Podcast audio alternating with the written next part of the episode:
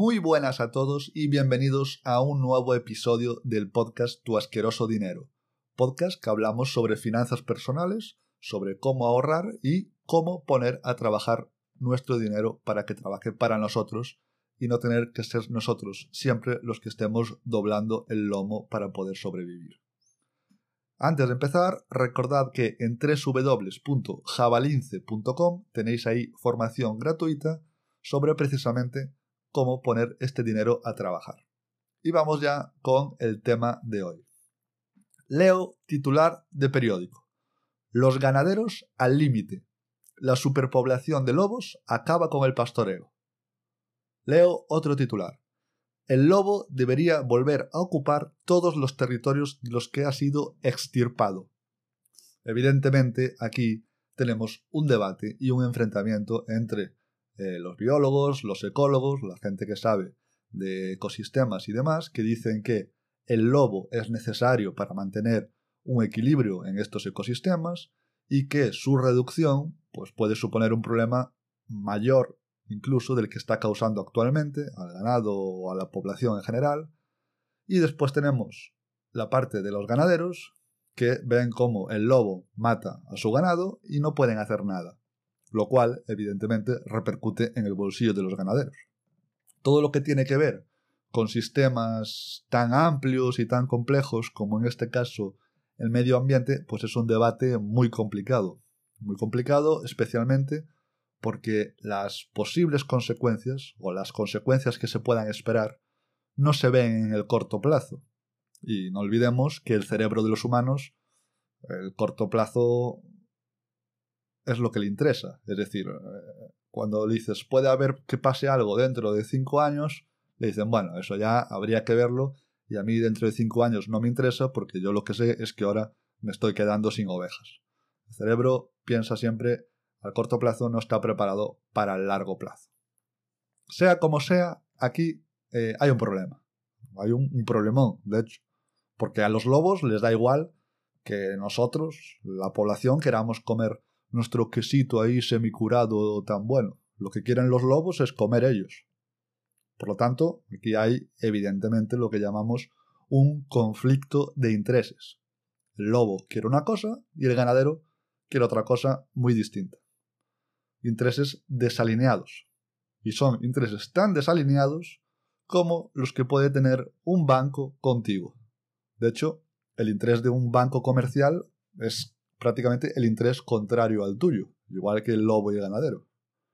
Y es que cuando guardamos parte de nuestros ahorros en una cuenta corriente tenemos que tener mucho cuidado. Guardar parte de nuestros ahorros puede tener sentido, dinero ahí fácilmente accesible, que podemos echar mano de él muy fácil si, si fuera necesario, si tenemos que disponer de ese dinero rápido.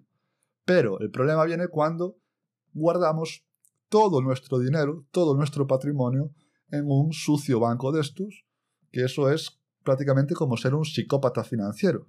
No puedes dejar todo tu patrimonio en manos de un banco. Un banco que no está alineado con tus intereses igual que pasa con el lobo y el pastor, y además de no estar alineado con lo que tú quieres, eh, hay pues un problema de seguridad, aunque bueno, evidentemente la regulación bancaria de alguna manera impide que esto pase, impide que en principio te protege, pero no deberíamos fiarnos, porque si las cosas se ponen muy muy feas, el Estado podría decidir embargar tus cuentas por el bien común o por lo que se le ocurra en ese momento. Y dices, bueno, vale, esto es, muy raro que pase, hoy en día es prácticamente imposible. Y la verdad es que realmente es improbable.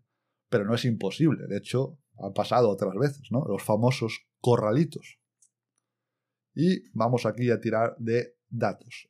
Argentina 2001 el gobierno decreta restricción temporal a la retirada de depósitos bancarios para evitar una fuga masiva de capitales. Durante varios meses los argentinos tuvieron un acceso muy limitado a sus ahorros en el banco, o sea, que no podían acceder a su dinero. Vámonos a Chipre 2013. El gobierno acordó con la Unión Europea un rescate financiero que incluía un impuesto sobre depósitos bancarios. Esto significaba que las personas que tenían depósitos de más de una cierta cantidad tuvieron que pagar un impuesto de entre el 6,75% y el 9,9% para ayudar a financiar el rescate. Polonia, 2013. El gobierno polaco anunció un impuesto del 0,1% sobre los depósitos bancarios para lo mismo, para ayudar a financiar el programa de beneficios sociales, demás. Hacía falta el dinero y lo quitaron del bolsillo de la gente que lo tenía en los bancos en cuentas corrientes. Grecia 2015. El gobierno impuso controles de capital que limitaban la cantidad de dinero que las personas podían retirar de los bancos. Y después, en 2016, el gobierno aprobó la ley esta que fue tan famosa que permitía la confiscación de depósitos bancarios de más de 100.000 euros en caso de que hubiera una crisis bancaria.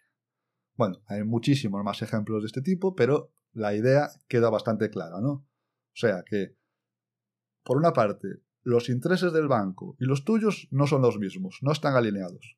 Y por otra parte, ante situaciones negras, situaciones comprometidas, situaciones que además tú a lo mejor necesitas acceder a ese dinero, no tendrías a lo mejor toda la garantía que tú quisieras de que ese dinero está a salvo. Eso es algo a tener ciertamente en cuenta. Y por si fuera poco, pues tenemos la tercera parte, que es la parte de la que no se libra nadie.